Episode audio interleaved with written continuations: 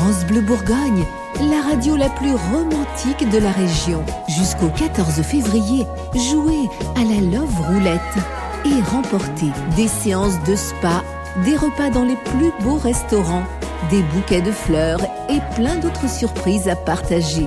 Vous gagnerez peut-être un séjour pour deux dans un hébergement insolite en Côte d'Or. La Love Roulette de France Bleu Bourgogne, la radio qui fait waouh On vous souhaite la bienvenue, c'est France Bleu Bourgogne, à vos côtés pour démarrer la journée. Il est 7h.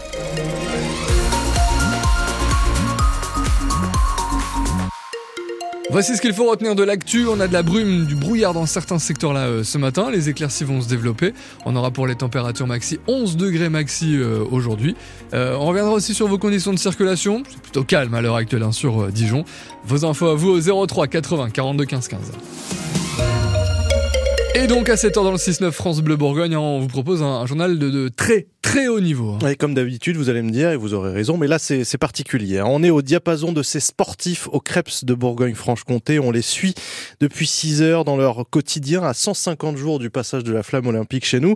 150 résidents sur place, jusqu'à 300 athlètes et un homme au milieu de tout ça pour garantir que ces sportifs se préparent dans des conditions propices au, dépassement de soi, comme on dit.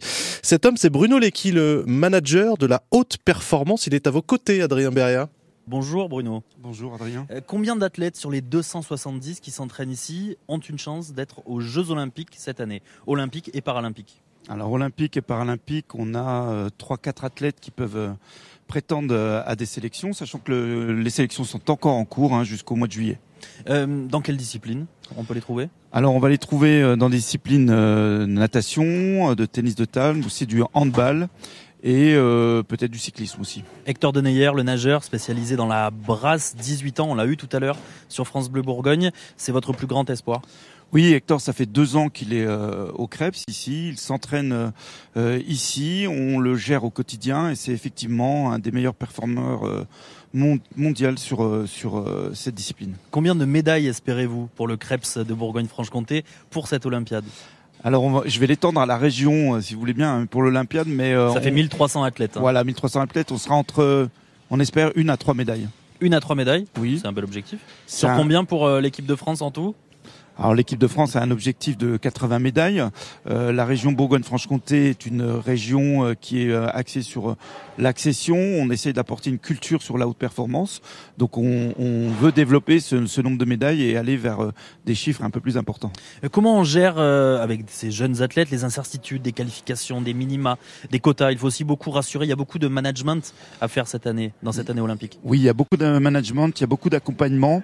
Euh, la, la, difficulté, c'est effectivement d'adapter euh, leur niveau sportif aux objectifs et puis de les accompagner pour euh, qu'ils aient un chemin très clair vers la performance sachant que c'est très très fragile et donc on, on fonctionne, euh, on parle de dentelle hein, sur le haut niveau, c'est-à-dire que on essaie de construire et euh, d'activer effectivement tous les, les, paramètres vers la performance. Bruno Lecky, le responsable régional de la haute performance avec nous euh, sur France Bleu Bourgogne et sur France 3 ce matin qu'on trouvera juste après le journal de 8h30 pour continuer de parler olympisme et performance sportive. Merci à tout à l'heure. Et 150 jours nous séparent donc de ce passage historique de la flamme olympique en Côte d'Or. Ce sera le, le 12 juillet.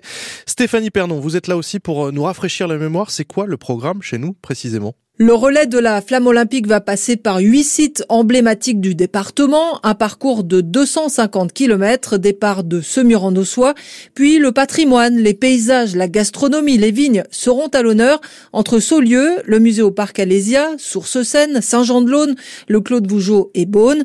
Avant l'arrivée à Dijon, la flamme y dormira, allumée dans une vasque. La flamme et une centaine de porteurs qui vont se relayer, des sportifs reconnus, la capitaine, la lutteuse Angélique Bertenay, quatrième aux Jeux Olympiques d'Athènes en 2004, le triathlète Denis Chevreau, la karatéka Alizé Agier, la breakdanceuse Marlène Spar, la tireuse Christelle Girard, le coureur Alexis Mielet, l'haltérophile Vicky Graillot et puis des sportifs du dimanche, citoyens lambda, entrepreneurs ou investis dans des associations.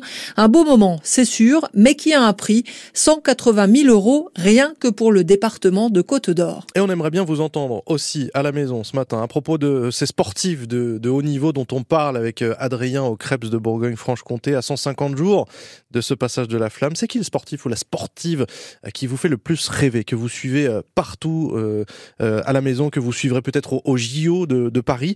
Question simple, on, on, y répond ensemble, on développe tout ça en direct au 03 80 42 15 15.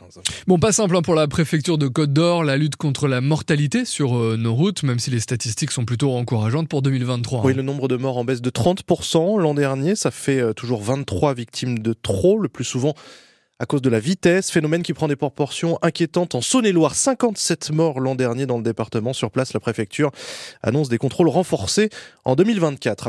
Le Premier ministre Gabriel Attal reçoit à nouveau les représentants du monde agricole ce soir à Matignon, ceux de la FNSEA, ceux des jeunes agriculteurs. Il menace de reprendre les tracteurs, de reprendre les blocages si le gouvernement n'accélère pas la mise en place des mesures annoncées, promises pour mettre fin à la crise paysanne. Ces syndicats seront reçus également dans les prochains jours par Emmanuel Macron avant l'ouverture du Salon international de l'agriculture à Paris. Ce sera le 24 février et on y sera d'ailleurs à France Bleu Bourgogne. Bien sûr, mardi 13 février, c'est donc mardi gras aujourd'hui. Hein. Les masques, les costumes, c'est mission déguisement cette semaine dans pas mal d'établissements scolaires en Bourgogne. C'est le cas par exemple au collège Saint-Jean à Dijon. 1200 élèves et un carnaval attendu puisqu'on a même un concours de déguisement prévu sur place.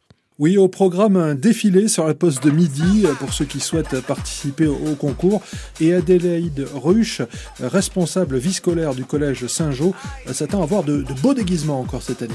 C'est la troisième année qu'on le fait. Les deux premières années, il y avait déjà euh, pas mal de déguisements assez rigolos. Donc cette année, a priori, euh, on a fait encore plus de communication. Et avec ce concours à la clé, euh, il y a des chances que ça aboutisse. Impossible de dire combien d'élèves sur les 1200 viendront déguiser. Une chose est sûre, Clémentine, Blandine et Honorine, trois amies de quatrième, elles, vont participer. Bah moi, ce sera une personne riche avec un monocle et euh, un voile devant les yeux. Je trouvais ça marrant et puis j'ai des accessoires chez moi. donc. Euh... Euh, je voulais me déguiser en Men in Black bah, avec Honorine. Avec les lunettes de soleil, la cravate, le pantalon noir et la veste. Les trois collégiennes ont déjà vu de drôles de costumes les autres années au collège Saint-Jean. Il y a certaines personnes au collège qui viennent avec des costumes de sumo ou des costumes d'aliens des fois, mais euh, je pense que je porterai jamais ça puisque c'est un peu encombrant les personnes qui viennent en pyjama. Je ne le ferai pas. Mais attention, question déguisement, tous ne seront pas acceptés. Donc le déguisement doit bien sûr être en adéquation avec euh, la possibilité de s'asseoir. Alors les trucs gonflables, ça se dégonfle heureusement. Puis il faut que ça soit bien sûr euh, politiquement correct, euh, pas de débordement. Eh ben merci beaucoup Thomas Nouguillon pour ce carnaval à Saint-Jean à Dijon. On va parler carnaval aussi tout à l'heure avec Charlotte Millet. Oui, carnaval, mardi gras, est-ce que c'est ringard ou pas en 2024 On va se poser la question entre 9h et 10h dans Faut qu'on en parle. Il y a du basket ce soir, faut qu'on en parle aussi, la, le huitième de finale de la Coupe de France et ça concerne la JDA qui se déplace sur le parquet du Mans. C'est à 20h ce soir. L'information de France Bleu Bourgogne continue sur francebleu.fr et l'appli ici.